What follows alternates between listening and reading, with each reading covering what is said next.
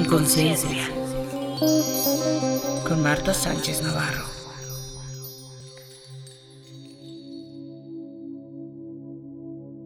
Hola amigas, amigos, ¿cómo están? Bienvenidas, bienvenidos a su podcast semanal en conciencia. Mi nombre es Marta Sánchez Navarro, maestra de metafísica, y me encanta estar aquí contigo. En esta ocasión, en nuestro episodio número 15, vamos a hablar del trastorno de personalidad por evitación. ¿Qué tal? Cuando yo estudié psicología no había tanta terminología. Miren, esto de los niños hiperactivos y con déficit de atención, luego leí que el que inventó las pastillas para eh, tratar esto, pues confesó porque antes de irse a la tumba tenía la culpa y dijo que pues que era un trastorno que se habían inventado para poder vender el medicamento.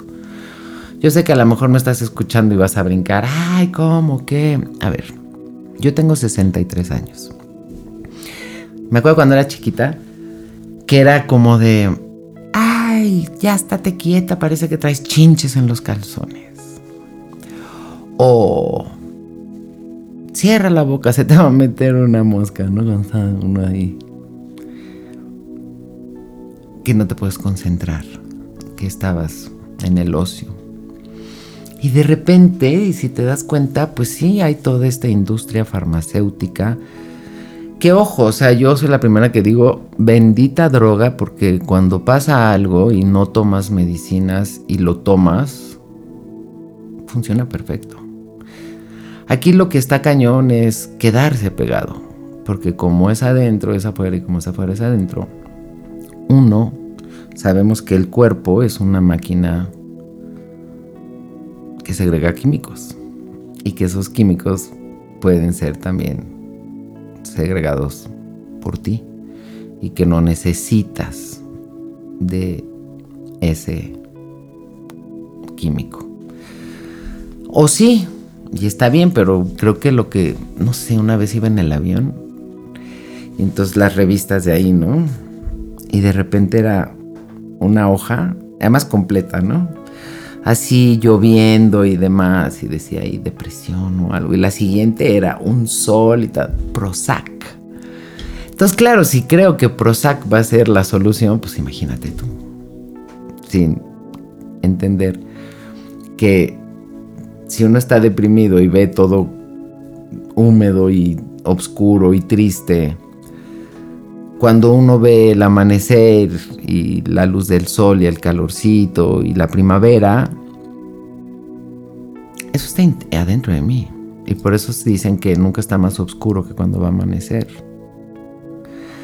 Creo que estamos en un tiempo que es muy fácil que aparezca un síntoma, síntoma que viene de sentir, que me está mandando un mensaje y que yo no quiera escuchar y simplemente toma el medicamento. Claro que estos son trastornos de personalidad, es cuestión mental. Pero estoy hablando desde una gripa, estoy hablando desde un dolor de cabeza, estoy hablando de lo que sea. Tú sabes que la industria farmacéutica lo que más vende, lo que más produce son analgésicos. ¿Y para qué es un analgésico? Para quitar el dolor. Mm. ¿Tendrá algo que ver con esta creencia de que el dolor nos engrandece? Que a través del sufrimiento honramos a Dios?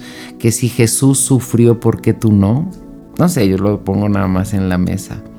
Porque créeme que Dios lo que quiere de nosotros es que seamos felices. Nos ha regalado un cuerpo, nos ha regalado una vida y nos ha regalado este maravilloso planeta. Y lo que te estoy hablando es de mentes que cierran, cierran, cierran, cierran, ¿no? Desde la personalidad obsesiva compulsiva, desde el TOC, desde el antisocial, desde, ¿no? Así de, ay, nadie me quiere, todos están en contra de mí. El curso de milagros dice, no hay enemigos, los enemigos están en tu mente. Y como hay gente que vemos que se mete en una bronca y en otra y no sale de una y se mete en otra y otra. Y hay otras personas que pues están bien. Y que hasta podemos pensar, esta gente es ingenua. Pues mira tú ingenuamente, pero está sana, está contenta, la pasa bien. Yo siempre he pensado, a ver, con que yo vea uno, uno, vamos a decir, cuando era más chava, una sola mujer que no tenga cólico, yo tampoco. Yo elijo no tenerlo. Si veo que todas las mujeres, porque todas las mujeres tenían su periodo, eso sí veía yo. Pero yo no veía que todas tenían cólico, ni todas tenían dolor premenstrual, ni todo. Entonces ¿por qué me iba a comprar ese? Yo no veo que todo el mundo le duele la cabeza. Yo no veo que todo el mundo tenga, ¿sabes? Entonces, si hay alguien que se escapa a ese a todos nos da, yo junto con él. A mí tampoco me da. ¿Ok? Porque si es regla, pues ya. ¿Qué te puedo decir? Yo quiero volar, pero pues la regla es que no. No, no puedo volar. Puedo caminar, correr, pero no puedo volar. Entonces, en esta ocasión vamos a hablar del trastorno de la personalidad por evitación. ¿Qué tal los nombres? Eh? Son personas que tienen un intenso sentimiento de inadecuación y se adaptan en forma inapropiada, evitando situaciones en las que puedan ser evaluados negativamente. Estos como que se autoanulan de entrada. Las personas con trastorno de la personalidad, personalidad por evitación tratan de evitar el contacto íntimo social con otras personas. ¿Qué hay detrás de este trastorno? ¿Qué dice la, la metafísica? Pues acompáñame, vamos a ver qué hay detrás. Bueno, el verbo evitar viene del latín evitaré, huir de, escapar de, subtraerse de algo. Y el verbo vitare, que es esquivar, evitar. Entonces, es una afección mental en la cual una persona tiene un patrón de sentirse muy tímida, muy inadecuada, sensible al rechazo. Otra vez te invito a que vayas a escuchar los podcasts de las heridas, de las heridas de la infancia, porque la de rechazo es una de ellas. Y recuerden que todos, todos, todos, a mayor o menor grado, tenemos las heridas de la infancia unas más, unas menos. La emoción de la vergüenza se identifica como la sensación central en el paciente evitativo. O sea, lo que más le mueve es la vergüenza. Es una palabra bien fuerte. Yo creo que poco la he usado. ¿eh? ¿Será que pocas cosas me dan vergüenza? Mucho de la vergüenza tiene que ver con el sexo. ¿No? tiene que ver con el estado social. Simplemente María, Rubí, que le daba vergüenza que sus padres eran pobres, ¿no? Que su mamá lavaba y planchaba ajeno. O eso, que les dé vergüenza que ya perdió la virginidad y que está embarazada y que le... Te... Escuchen, o sea, como que... Porque realmente, ¿qué me podría dar vergüenza? ¿Hacer un oso? Pues me da pena. Pero luego me río y me río de mí y conmigo. Pero ¿qué pasa cuando han tenido padres de cállate, no sirves para nada, me estás oyendo, inútil, nunca vas a hacer nada en la vida? Ven a más, estás fea, estás gorda, nadie te va a pelar, etc. Las personas con trastorno de la personalidad por evitación tratan de evitar el contacto íntimo y social con otras personas. Puede que tengan pareja, pero no es tan usual porque no se la creen, porque lo que ellos evitan es el contacto social. Pueden ser extremadamente tímidas, temen hacer el ridículo y se preocupan demasiado por no verse tontas. A mí muchas veces, muchas, ay Marta, me vas a matar por lo que te voy a preguntar. Y yo así, ¿cómo crees? Ay, te voy a hacer una pregunta tonta. Pues hemos escuchado, no hay preguntas tontas. Pero estos en particular por este trastorno de evitación es como de, mejor no hago nada por miedo a equivocarme. ¿Se acuerdan de la historia en la Biblia del padre que hereda a los tres hijos y uno no hace nada, el otro lo pierde y el otro lo multiplica?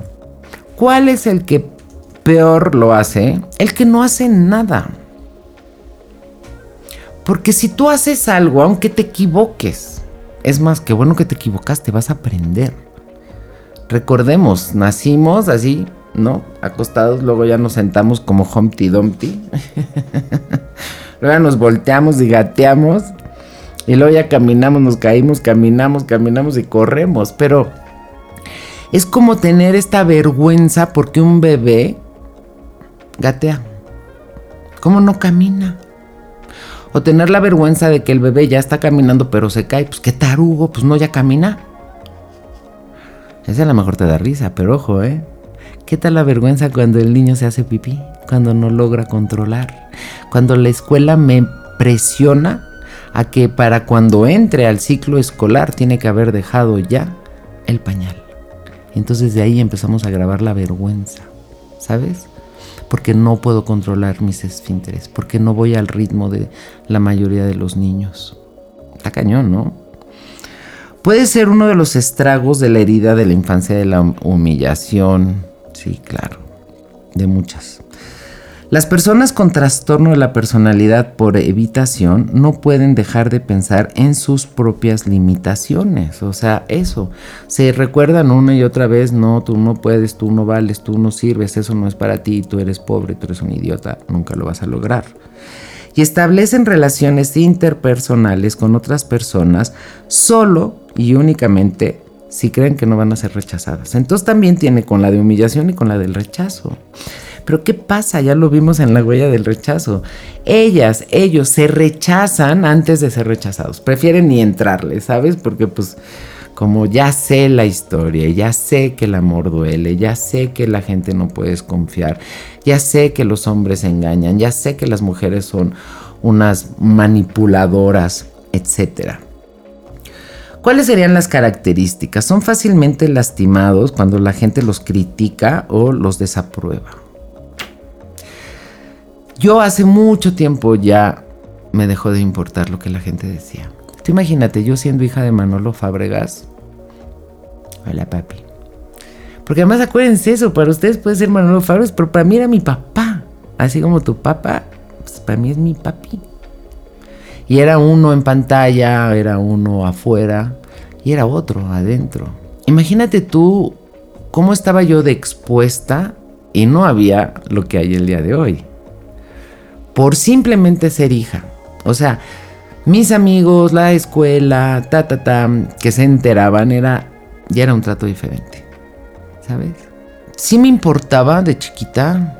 Les he contado que yo era pues, inteligente, pero bien latosa. Y entonces, pues sí, era como la hija de Manuel Fábregas hizo tal cosa.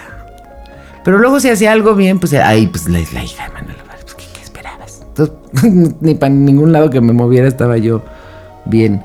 Yo me acuerdo cuando llegué a Acapulco, ella viví sola, que era a los 23 años, porque también, como olvidar los 15, 16, donde, ay, yo ya me acosté con ella, y no era real, o sea, yo ni lo conocía, ¿va? Cuando llegué a Acapulco a los 23 años, ya sin mis papás y demás, fue una liberación fantástica. Digo, Acapulco está a cuatro horas. En ese entonces estaba más lejos, pero es el mismo país. Simplemente cambiar de estado y donde mucha gente no sabía quién era mi papá, yo pude experimentar ese, mi papá es mi papá y yo soy yo. Y la gente que no tenga la capacidad de verme es su problema.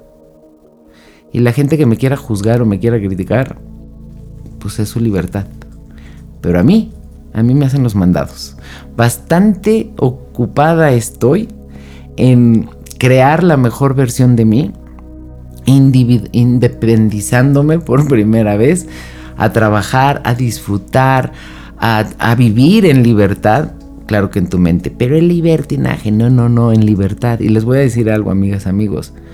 Sus hijos no se van a portar nunca mejor que cuando vivan solos. ¿Ok? Yo cuando me empecé a portar ya muy bien fue cuando vivía yo sola. ¿Por qué? Porque si la regaban no estaba ni mi papá, ni mi mamá, ni mis hermanos para salvarme. Estaba yo sola. ¿Y qué crees? Fue un placer vivir conmigo. Es un placer vivir conmigo. Es un placer estar en paz conmigo. Son personas que se contienen demasiado en las relaciones íntimas. O sea, no se dejan ir por esta vergüenza. Te decía al inicio que tiene que ver mucho con la sexualidad, con el estatus social, con esto. Se resisten a involucrarse con la gente. Es como eso, el rechazo. O sea, mejor digo que no me gusta la gente, mejor no me acerco para que no me lastimen. ¿Por qué? Porque mi creencia es que la gente es mala, los hombres engañan, el dinero no alcanza, la salud es un privilegio, etc. Evitan actividades o trabajos que impliquen contacto con los demás. Claro, nunca nos vamos a encontrar a uno de estos en un puesto que sea de atención a cliente o algo más social. Ellos van a estar más contentos en su cuevita. Son tímidos en situaciones sociales por miedo de hacer algo mal. A ver, señoras, señores, ya tiremos. No somos perfectos, no, pues si salimos de la perfección para vivir la imperfección, para regresar a la perfección, pero como humanos no, pero como espíritus sí, sí lo somos. Y hasta un hombre de negocios nos va a decir, a ver, la perspectiva nunca va a ser así, línea recta hacia arriba en un negocio. Sabemos que fluctúa y cuando baja es cuando aprenden. Entonces en unas ocasiones gano y en otras aprendo. Pero nunca hay un fracaso, nunca hay una pérdida, nunca se desperdicia, siempre y cuando yo aprenda. ¿Por qué? Porque dicen que el humano es el único animal que se tropieza mil veces con la misma piedra, mil. Ahí no hay ningún aprendizaje, obviamente. Hacen que las dificultades potenciales parezcan peores de lo que son. O sea, en esta mente negativa, pues ellos ven de algo pequeño muy grande. Mantienen el punto de vista de que no son buenos socialmente. Eh, que no son tan buenos como los demás o que no son atractivos. De verdad, no importa qué tan bellos, qué tan guapos sean en esta cuestión de abandono, de humillación, pues ellos no se tan, tan lindos. Yo me acuerdo cuando yo era chiquita, ya ahorita, ya no, también se los he comentado. Mi papá era así de, ay, Virginia es bellísima. Mónica es una muñeca. Y Marta, Marta es muy simpática. Claro, yo tenía 7, 8 años y yo decía, pues yo no quiero ser simpática, yo también quiero ser bonita. Todo es tan relativo de veras. Son personas que se sienten menos y todo por esta cuestión de humillación, de rechazo. Las personas con este trastorno desean tener relaciones cercanas, pero sin embargo, estas les asustan, les da miedo la cercanía, la intimidad. Este 24 de febrero voy a dar el taller del Kibalión en la Ciudad de México. Para mí el Kibalión es mi instructivo de la vida. Me encantaría compartir contigo estos siete principios universales que te van a abrir los ojos, te van a ampliar la mirada y sobre todo te van a facilitar mucho las cosas. El tiempo es fundamental para recuperarnos de cualquier situación que hayamos vivido, el tiempo lo cura todo, sabemos. También sabemos que hay gente que se puede quedar clavada, ¿no? Y esa es la razón de su existir. Pero si logramos eso, ¿no? Eh, trabajar y encontrarle un sentido a lo que nos sucedió, asumiendo que el pasado ya pasó una vez más, esa experiencia, esa sabiduría. Y no es que lo borres, ¿no? Gente de, ay, ya, mi matrimonio, mi pareja, lo quiero olvidar, lo quiero. No, espérate, si lo olvidas, pues vas a volver a cometer el mismo error. Al contrario, honralo, agradecelo. Gracias a que viviste eso, sabes qué es lo que ya no quieres repetir. Muchas veces, veces se necesita tiempo para reconstruirnos, para mirar dentro de nosotros y darnos cuenta de que ya no somos lo mismo. Mi pasado no me define. Claro que sabemos que cada día tengo una nueva oportunidad. Yo te lo hago todavía más cortito, cada 10 segundos. ¿Va? Sea lo que sea que hayas hecho. El único que se acuerda eres tú. Créeme. En 5 años nadie se va a acordar. En 10. Y en 100 a nadie le va a importar. Entonces, ¿por qué no empezar a relajarte ahorita mismo? Y eso, trabajar contigo para resolverlo y dejar de sentirte víctima o dejar de echar culpas. Claro, si alguien tiene este trastorno, tampoco quiere decir, ay, luego ya se va a volver la castañuela. No. Hay gente que es más social, hay gente que es menos social. Y date cuenta, con tus amigos, si tú eres muy social, lo más probable es que tengas amigos que no son tan, tan, tan prendidos. Tú te imaginas dos prendidos, dos que hablan un montón, dos que... La vida es perfecta y siempre hay esta este equilibrio en estas polaridades. Así es que amigos, amigas, nunca es tarde. Siempre estamos a tiempo y todo es por algo, pero sobre todo es para algo. Y ese algo es para tu mayor alto bien. Te mando un abrazo muy grande, un beso bien tronado y nos escuchamos en la próxima. Gracias. En conciencia con Marta Sánchez Navarro.